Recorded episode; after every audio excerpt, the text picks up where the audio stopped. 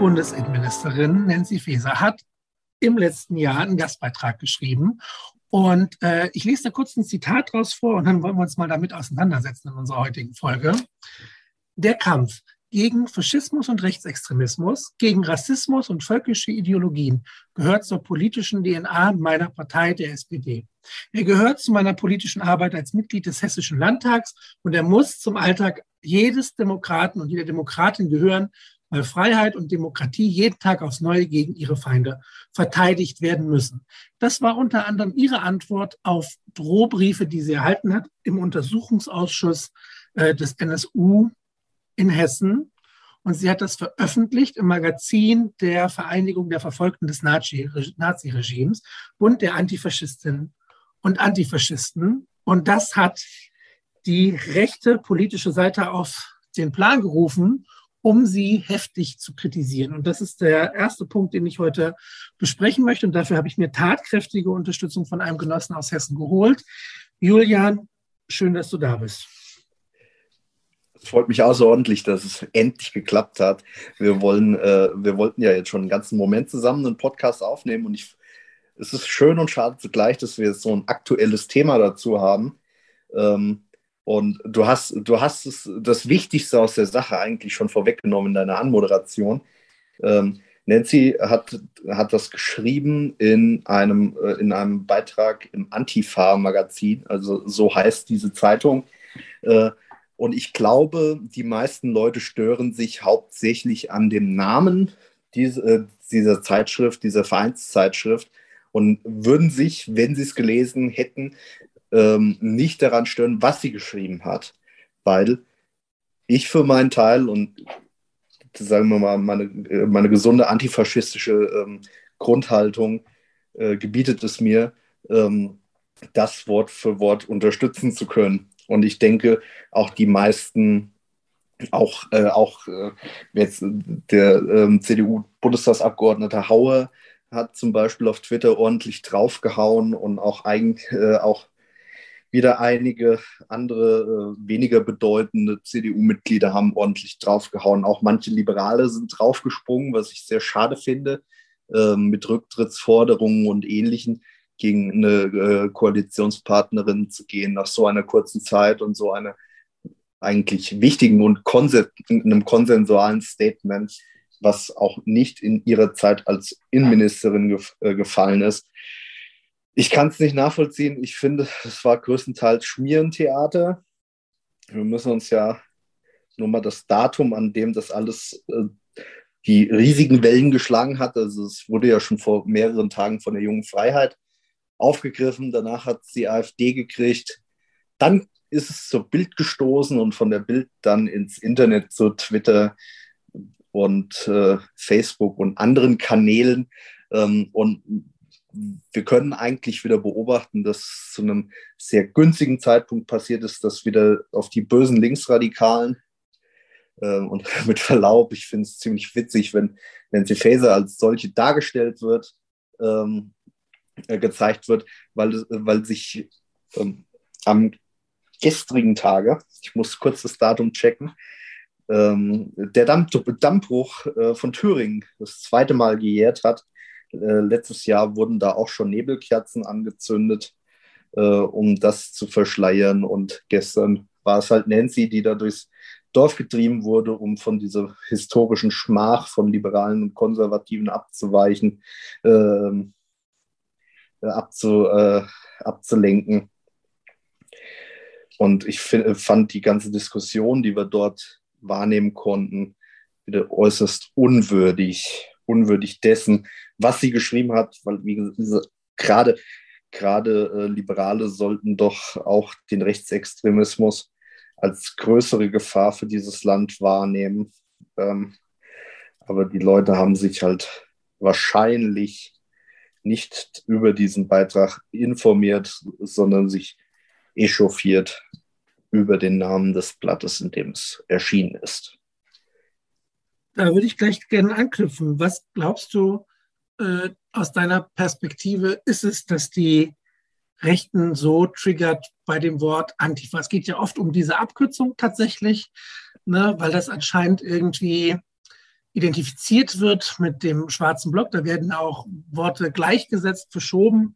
Aber äh, letztlich, wir wissen, Antifa ist die Abkürzung für Antifaschismus.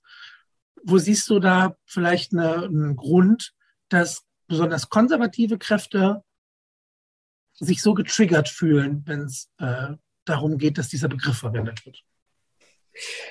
Also so wirklich aufgefallen ist mir das erst nach den Ausschreitungen damals in Hamburg, dass dieses Wort gleich von vielen Konservativen gleichbedeutend mit Steine werfen, Autos anzünden etc. Ähm, äh, genannt wird. Also ich würde auch, ich, möchte auch eine CDU und ich möchte auch eine FDP nicht absprechen, dass, dass sie wahrscheinlich eine antifaschistische Grundhaltung haben, aber es anders, anders äh, nach außen tragen. Ich äh, komme ich komm ja aus der Nähe von Wetzlar und bin vor allem durch Wetzlar politisiert worden. Äh, dazu später wahrscheinlich mehr. Ähm, und man merkt halt einfach jetzt auch gerade im Aufzug, äh, im Zusammenhang mit den, mit den sich häufenden Corona-Leugner-Demos, dass, dass, du, dass du diesen Drang auf die Straße zu gehen, den Leuten zu sagen, okay, da stimmt etwas nicht, da stimmt etwas nicht, wir wollen sowas nicht und dass wir es nicht wollen, tragen wir jetzt auf die Straße. Also das ist ja etwas, also jetzt nicht bezogen, äh, also nicht von Seiten der Corona-Leugner aus, die machen das auch, aber aus anderen Beweggründen. Ähm, ähm, das ist ja was, äh, was im Arbeitskampf oder aus dem Arbeitskampf stammt, was, äh, sagen wir mal, rot angehauchten Parteien oder roten Parteien eher in der DNA im Blut liegt, ähm, als jetzt in konservativen oder, oder liberalen Kräften in diesem Land, die ihre sagen wir mal, ihre, ihr Klientel woanders suchen, ihr Klientel woanders haben und die halt in der Regel nicht darauf angewiesen waren, ihre, ihr Menschenrecht zu erkämpfen, um es so zu sagen. Ähm, die hatten nicht das Problem, dass sie für gerechtere Löhne auf die Straße gegangen sind, wenn man halt ähm, versucht, für, also oder eher, eher halt die gehobene Mittelschicht vertritt oder vertreten möchte mit der Politik, die man macht. Und äh, dass, man, dass man sich dann, dass man sich dann, ähm, sagen wir, antifaschistisch organisiert, auch mit Leuten, die nicht in der Partei sind, also nicht in der eigenen Partei drin sind. Ähm, das bleibt gerade in kleineren Strukturen, wo du dir deine Mitstreiterinnen und Mitstreiter nicht aussuchen kannst, in Kleinstädten, äh, ähm, häufig ja auch als Dorfantifa bezeichnet. Ähm, ich würde mich selbst auch als Dorfantifa bezeichnen. Ähm, schon weil ich vom Dorf stamme, ähm, bleibt dir halt nicht, nicht viel anderes übrig und äh, es gibt halt grundverschiedene Taktiken. Ich denke, ich denke auch, dass, dass Liberalen und Konservativen es ziemlich auf den Zeiger geht, äh, was zum Beispiel AfD und Co. von sich geben aber die denken, dass man es mit Aussitzen lösen könnte. Aber das kann man mitnichten. Ich sehe da auch Parallelen, muss ich, wenn ich, also wenn wir jetzt kurz von unserem einen Beispiel mal weggehen, dann kommen wir gleich nochmal zurück, auf das große Bild gehen. Ich sehe da auch große äh, Parallelen zu der, ja, wenn du sagst, dieses Aussitzen, zu diesem ja auch ein bisschen Abschwächen. Ich meine, du hast äh, die Schmach von Thüringen angesprochen. Das war quasi ja letztes, vor zwei Jahren, als die FDP sich hat einen Ministerpräsidenten stellen lassen mit Stimmen der AfD und dem Symbolbild als äh, Bernd oder Björn, wie auch immer er heißt, Mark Höcker, da die Hand gegeben hat und so weiter. Dass es schon auch ein äh, ja, Anpassen gibt. Ich meine, wenn wir das Große sehen, äh, jetzt muss ich mich kurz sammeln, dieses nach rechts schärfen. Wir haben darüber gesprochen, ne? wenn wir irgendwie, also nicht wir beide jetzt konkret, sondern die, die Politisierung haben wir darüber gesprochen, dass ein Teil der CDU-Wähler sich ja gewünscht hat, dass sie nach rechts rückt, weil sie durch die andauernde GroKo in die Mitte gegangen ist. Das hat für, galt für beide Parteien. Wir sind von links weg, die von rechts. Und natürlich schärft das jetzt auch ein bisschen mehr ihr Profil wieder weg von der SPD, vielleicht ne, das auch als politische Motivation. Ja, also mir kommt, mir kommt dann, äh, so wie du das jetzt gerade formuliert hast, kommt mir sofort sinngemäß der Satz von Strauß in den Kopf, dass es neben der CDU, CSU keine rechte, äh, demokratisch legitimierte Partei geben soll, so in etwa. Ähm, und ich muss sagen, da hat, äh, da hat der Herr Strauß schon recht gehabt. Ähm, gerade wenn man sich anguckt, was teilweise also was man teilweise für Meinungen lesen muss von Mitgliedern der Jungen Union, ähm, bin ich auch ganz fest der Überzeugung, dass das rechts von der Union nichts mehr, dass da nichts mehr geben darf, was wirklich demokratisch legitimiert ist. Ähm, dass du das jetzt auf Biegen und Brechen wieder erreichen möchtest. Und jetzt, ich muss sagen, ich habe am Anfang auch auf den März draufgehauen, aber ähm, ich, man muss es auch loben, also es ist schon fast schade, dass man es lobend erwähnen mhm. muss, ähm, dass sie jetzt bei dem Herrn Otte, der ja für die AfD äh, zum Bundespräsident gewählt werden soll, äh, gleich klare Kante gezeigt haben. Dass das nun eben nicht geht. Ähm, das ist jetzt ist natürlich nett und einfach, sich daran irgendwie zu profilieren und ähm, sich nach rechts hin abzugrenzen, aber pardon, es ist schon spät. Ähm, ähm, wo war ich denn jetzt? Aber ähm, dass sie sich abgrenzen können. Das ist klar ein leichtes Spiel, aber immerhin funktioniert es noch. Ja, ja, und es hat, es hat auch eine gewisse Signalwirkung, sowohl nach innen als auch nach außen gehabt. Ähm, ich, äh, ich hoffe, und es bleibt abzuwarten, wie, äh, die sich weitergeben werden.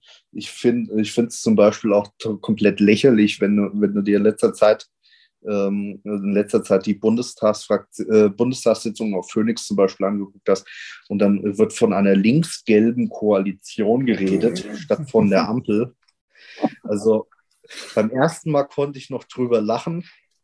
Und jedes weitere Mal habe ich dann gedacht, oh Gott, die meinen das ja tatsächlich ernst. Und sie verfallen halt in einen Populismus, der ähm, der Sache halt einfach unwürdig ist ähm, gute Oppositionsarbeit geht meiner Meinung nach anders. Aber sie haben, sie haben ja auch noch mindestens, sagen wir mal, mindestens dreieinhalb Jahre Zeit zu lernen, wie das geht. Wenn es nach mir geht, auch gern ein bisschen länger. Auf der einen Seite funktioniert es ja wahrscheinlich auch andersherum. Also es führt wahrscheinlich dazu, dass die FDP ihre sozialliberaleren Wurzeln mehr entdeckt, weil sie jetzt natürlich auch immer Punching Ball der Konservativen ist. Ne, da wird ja ganz schnell rausgeholt, dass die da jetzt sich irgendwie mit den äh, Linken zusammentun. Ich finde das aber gar nicht schlecht, denn ich sehe auch die Parallelen, äh, besonders Interesse, was ich an den USA habe. Klar, dort gibt es nur zwei Parteien und bei uns noch mehr. Aber wenn ich jetzt zum Beispiel sehe, da war letztes Jahr der Aufstand, als Menschen gewaltbereit ins Kapitol gezogen sind. Und da hieß es an der Stelle damals auch, nee, das waren eigentlich Antifa-Truppen. Dann war es gar nicht so schlimm. Und jetzt haben sie vor ein paar Tagen, das äh, haben sie zwei Abgeordnete, die das schlimm fanden, abgestraft, indem sie gesagt haben, das sei legitimierter politischer Diskurs. So, und ich sehe große Schwierigkeiten, weil eben die Republikaner, die Demokraten auch, oft wird Joe Biden als Kommunist dargestellt, als Sozialist und so weiter. Und dann kriege ich immer ein bisschen Panik, wenn eine Ampelkoalition, die nun in der Mitte steht, da müssen wir uns ja auch nichts vormachen, ob man das gut findet oder nicht, als links bezeichnet wird, weil ich glaube, dass das halt Kräfte mobilisiert, die, die mich bedrohen. Hast du da ein bisschen ein Auge drauf in den USA auch? Weißt du, was ich meine? Ähm, ich, ich beobachte das peripher. Ähm, ich habe auch mitgekriegt, dass, dass da nochmal noch ein Nachspiel gegeben hat und dass das als äh, legitimer Diskurs äh, legitimer Diskurs bezeichnet wurde, das Vorgehen hier von dem äh, als Höhlenmenschen verkleideten Mann und seinen Kumpanen. Aber ähm, ich muss sagen, ich habe mich jetzt nicht weiter damit beschäftigt, weil das, ich glaube, das hätte meiner Mental Health nicht gut getan. Äh. Ich, ich habe die Bilder gesehen, vergangenes Jahr. Ich saß hier gebannt vorm Fernseher mhm. und habe, habe alles beobachtet ähm, bis spät in die Nacht. Äh, bis spät in die Nacht hier, ähm, was war es, ich glaube, CNN geguckt. Ähm, dass wir halt den, den amerikanischen, ja, es muss CNN gewesen sein, es war nicht Fox, äh, den amerikanischen, äh, amerikanischen Nachrichtensender geguckt, so lange bis ich dann halt irgendwann müde war. Und ich habe nur gedacht, scheiße, was passiert da gerade? Ähm, ich glaube, es wird noch spannend. Äh, ich glaube, es wird noch spannend, was da die nächsten also die nächsten drei Jahre sind es ja jetzt, glaube ich, nur noch passiert bis zur nächsten Wahl, ähm, weil Joe Biden liefert ja jetzt auch nicht so ab und hat auch keine guten Beliebtheitswerte, wenn ich das richtig mitgekriegt habe. Und ähm, Freunde, die sich, Freunde, die sich mehr mit amerikanischer Politik und da hast du mich jetzt wirklich kalt erwischt, muss ich sagen. Beschäftigt haben, haben gesagt, wenn äh, der Herr Trump bis dahin nicht das Zeitige gesegnet hat, dass der auch der nächste Präsident der Vereinigten Staaten von Amerika wieder sein wird. Und wir hoffen, dass es nicht so ist, auch wenn ich ihm jetzt natürlich nicht wünsche, dass es seinem gesundheitlichen Zustand bis dahin nicht gut gehen wird. Oder ob der überhaupt noch existent ist.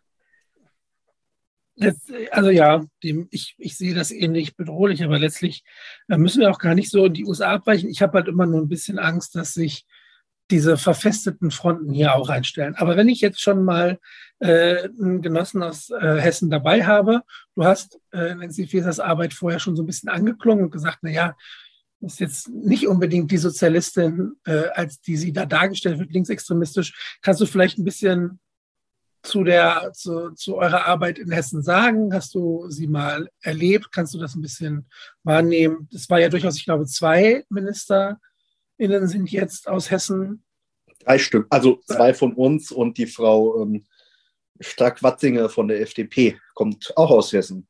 Äh, wir sind gut und äh, gut, relativ jung. Na, naja, nee, nee, kann man nicht sagen, aber auf, vor allem weiblich aufgestellt von Hessen für ganz Deutschland. Und an Hessen, Weg, äh, an Hessen führt ja auch kein Weg vorbei.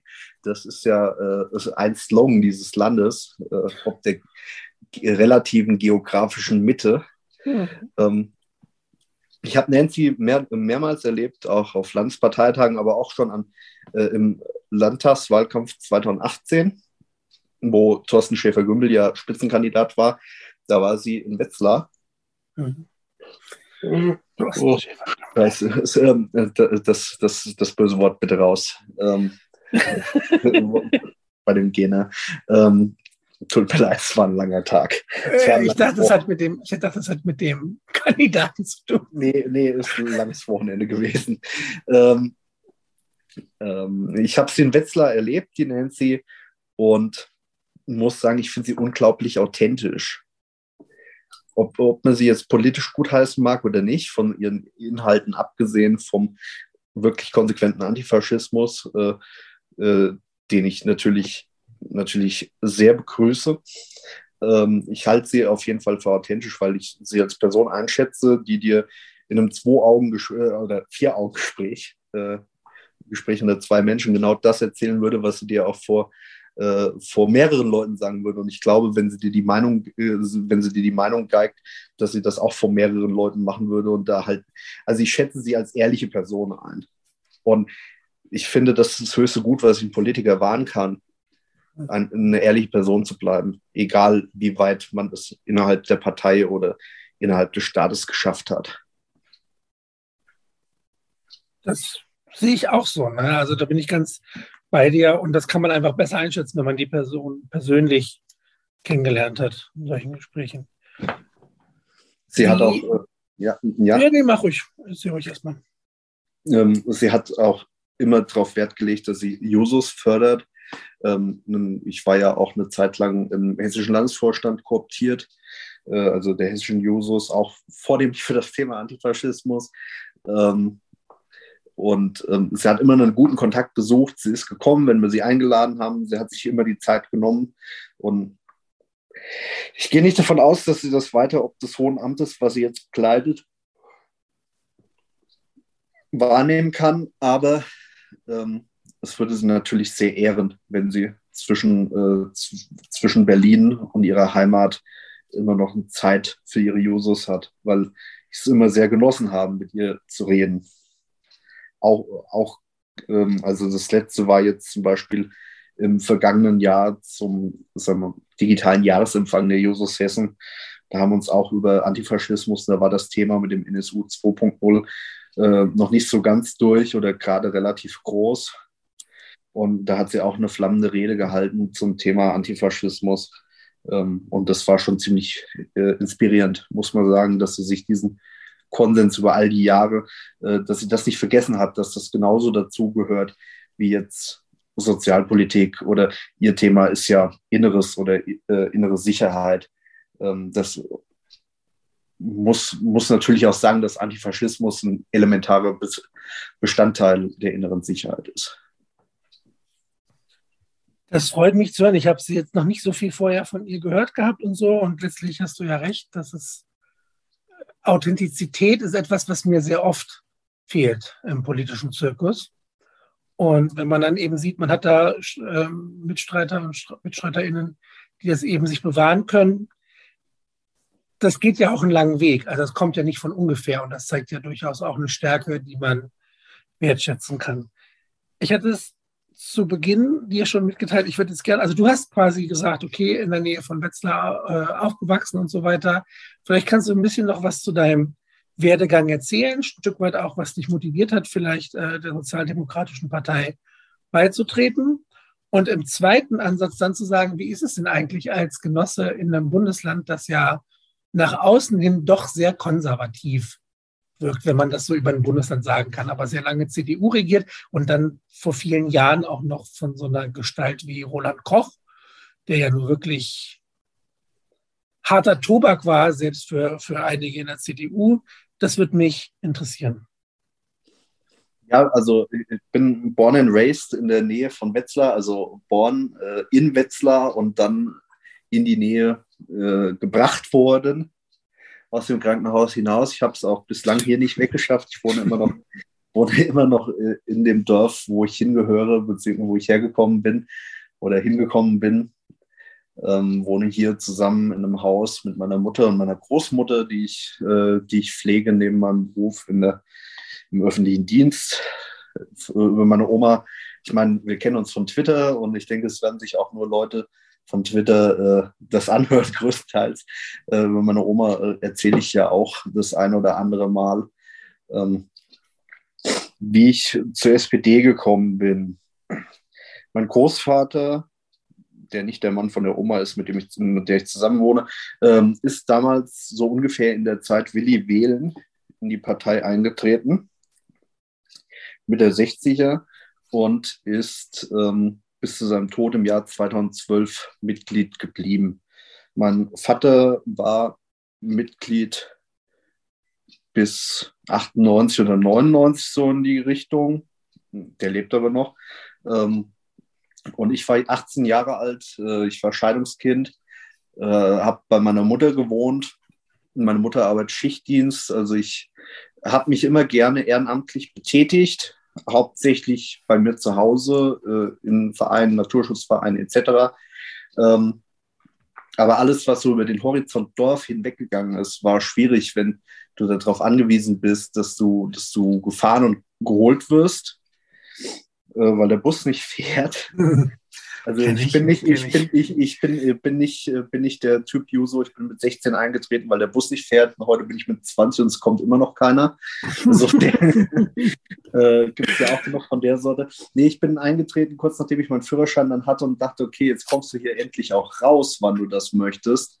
Ähm, also mit, kurz nach meinem 18. Geburtstag bin ich eingetreten, ähm, bin jetzt seit fast sieben Jahren dann Mitglied. Im Oktober werden es sieben Jahre und bin halt gerade wegen, wegen der Sozialisierung durch meinen Vater und meinen Großvater eingetreten. Ich kann mich daran erinnern, äh, wir hatten einen Bürgermeisterwahlkampf bei uns in der Kommune und mein Vater war zwar schon kein Mitglied mehr, mochte aber den äh, Bürgermeisterkandidaten und weil mein Vater äh, Anstreicher ist und wir deswegen Tapeziertische und so hatten, wurde, wurde bei uns im Hof von die Plakate geklebt für die Bürgermeisterwahl. Mhm.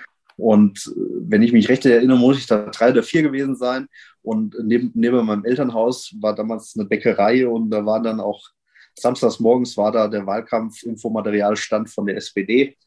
Äh, und wir haben äh, wir standen damit dabei. Also ich war vier Jahre alt, ich wusste nicht, was ich gemacht habe, aber ich, ich war halt mit dabei. Oder mit meinem Opa, wenn ich, wenn ich in den Ferien, wenn der Kindergarten zu hatte, bin ich zu meinen Großeltern, äh, also zu meinen Großeltern väterlicherseits gegangen. Und ähm, der Opa dann auch Wahlkampf gemacht, Plakate geklebt und was weiß ich nicht alles. Und da bin ich dann auch immer mitgegangen. Und mein Opa war überzeugter Sozialdemokrat. Er hat das, äh, man könnte beinahe, also im positivsten Sinne rede ich von Indoktrination, äh, die er da geleistet hat. So habe ich mich dann mit 18 entschlossen, äh, den Jusos beiz äh, oder der SPD beizutreten, der SPD beizutreten. Und ein paar Wochen später habe ich dann eine Mail gekriegt, äh, Mail gekriegt von, äh, von der damaligen Juso-Vorsitzenden. Und mein erster Gedanke war eigentlich, woher hat die eigentlich meine Daten? ähm, also, also, Datenschutz, da habe ich mich mehr um Datenschutz äh, besorgt. Und dann äh, wurde, wurde, ja, ich, ich muss sagen, ich muss sagen, das war in einer Zeit, ähm, äh, die Leute, die länger dabei sind als ich, loben, loben die damalige Bund Juso-Bundesvorsitzende sehr für ihre inhaltliche Arbeit. Aber nach außen hin ähm, sagen wir, äh, ähm, war die ähm, war sie Johanna Uckermann ja keine so große Rampensau wie Kevin Kühner das war. Und ich bin in die Partei angetreten. Ich muss zu meiner Schande und ehrlicherweise gestehen, ich habe keine Ahnung. Ich wusste nicht, was äh, wusste nicht, was abgeht, als sich dann eine Juso-Vorsitzende bei mir gemeldet hat, weil ich einfach schlichtweg nicht wusste, was die Jusos sind. Ich bin dann ähm, ein paar Wochen später kam dann eine E-Mail und das ist halt auch, so kam ich zu meinem Steckenpferd äh, äh, Antifaschismus. Äh, meine erste SPD-Veranstaltung war eine Demo gegen Nazis in Wetzlar. Und da habe ich dann zufällig eine gesehen, die eine Juso-Fahne hatte und ich wusste, cool, die war in der Mittelstufe, äh, ein oder also in der Schule, ein oder zwei Jahre gegenüber mir. Jetzt gehst du mal zu der und sagst, hey, ähm, bist du auch bei den Jusos? Ich kenne hier noch keinen, ich bin neu, kann ich bitte bei dir bleiben? So. Und dann habe ich die Leute kennengelernt und dann, das war kurz vor Weihnachten. Ähm, dann ein paar Wochen drauf war dann irgendwie Weihnachtsmarkt. Äh, Weihnachtsmarkt, da wollten die Jusos zusammen hingehen, da bin ich dann auch einen Moment hingegangen. Ich habe da halt keinen gekannt, weißt du. Äh, um, weil das eine andere Generation Jusos waren, die halt auch alle durchweg ein bisschen älter waren als ich ähm, die gerade so auf dem Weg hin zur Bioklippe waren, mit wenigen Ausnahmen, habe ich mich da nicht so nicht so zu Hause gefühlt. Ich bin dann immer wieder zu den Anti-Nazi-Sachen gegangen, ob es jetzt gegen die NPD war oder gegen die, äh, gegen die AfD. Da hatten wir dann auch kurz drauf, hatten wir Kommunalwahlkampf. Darum ging es mir eigentlich auch bei meinem Eintritt. Ich wollte eigentlich für das Dorf, wo ich wohne, in den Ortsbeirat gewählt werden. Das hat leider nicht geklappt, weil ich erst eingetreten war, als die, als die Liste schon stand.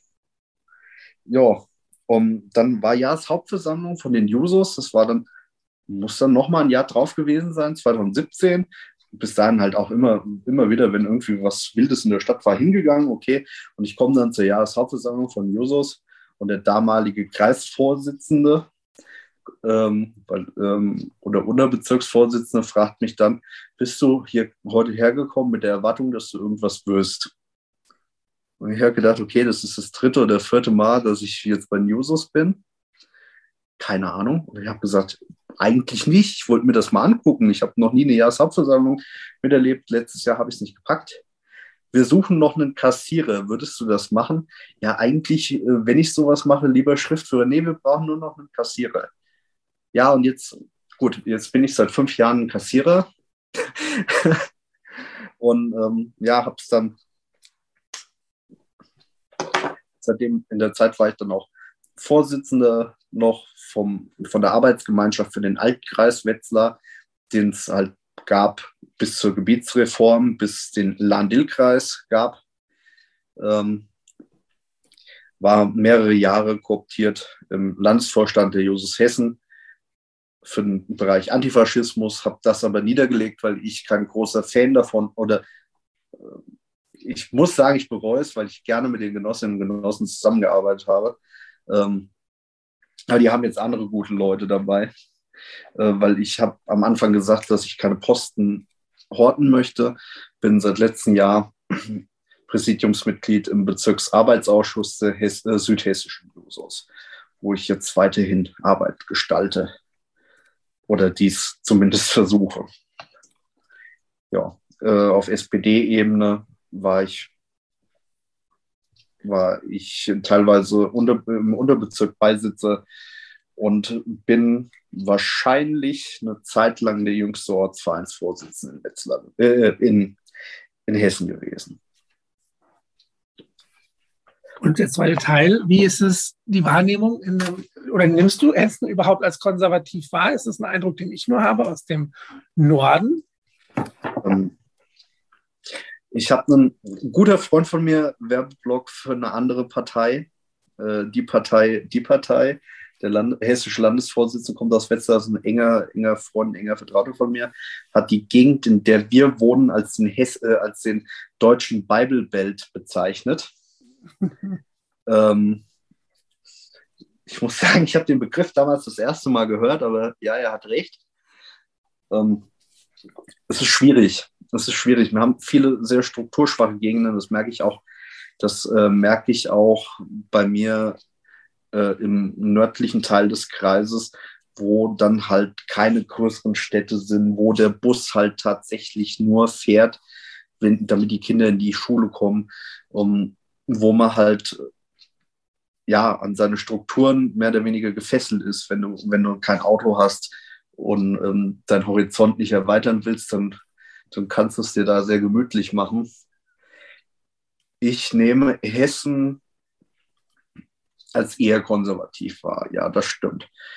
Ähm, der Hessische Landesverband der SPD wirkt auch auf manche eher konservativ. Jetzt ähm, muss man ja wissen, wir haben den Bezirk Hessen-Süd, Hessen-Nord. Ähm, Hessen-Süd ist eher links. Wie es mit Hessen-Nord steht, weiß ich nicht genau, wie er wahrgenommen wird von außerhalb. Aber ich kenne sehr viele stabile GenossInnen, die im Norden Hessens wohnen. Also ich würde es auch als eher links bezeichnen, aus meiner Sicht. Die Landtagsfraktion wirkt an manchen Ecken und Enden wenig konservativ. Aber das ist halt in dem Land so. Ich meine, wir haben auch, äh, wir, merken in Hessen auch nicht, dass die Grünen großartig mitregieren, wenn man ehrlich sein soll. Ja, ähm, stimmt, wir, hatten, wir hatten Skandalfälle, wir hatten Skandalfälle in der hessischen Landesregierung. Da sind Leute, die dann tatsächlich tatsächlich mal was gemacht haben, äh, die tatsächlich mal Flagge gezeigt haben von, äh, von den Grünen, die sind aus der Partei ausgetreten, weil es ihnen zu viel wurde. Ich weiß nicht, ob du im Bundestagswahlkampf das mitgekriegt hast.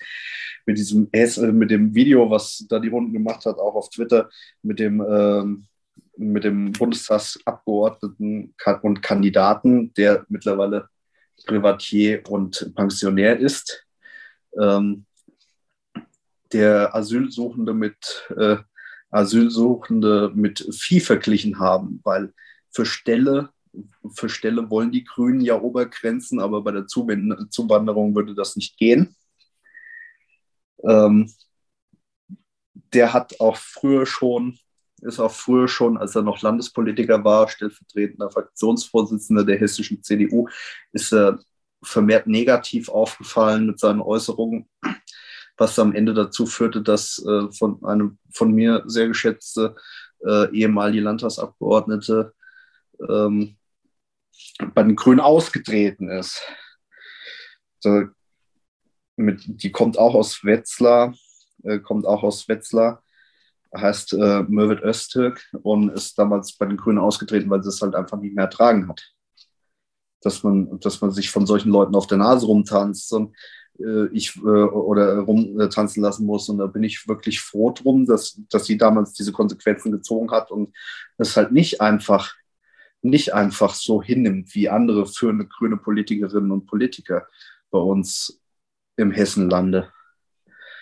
Aber wir wählen ja nächstes Jahr wieder und ich muss sagen, ich kann mich nicht, äh, also ich kann mich aktiv nicht daran erinnern, dass dieses Land rot regiert wurde.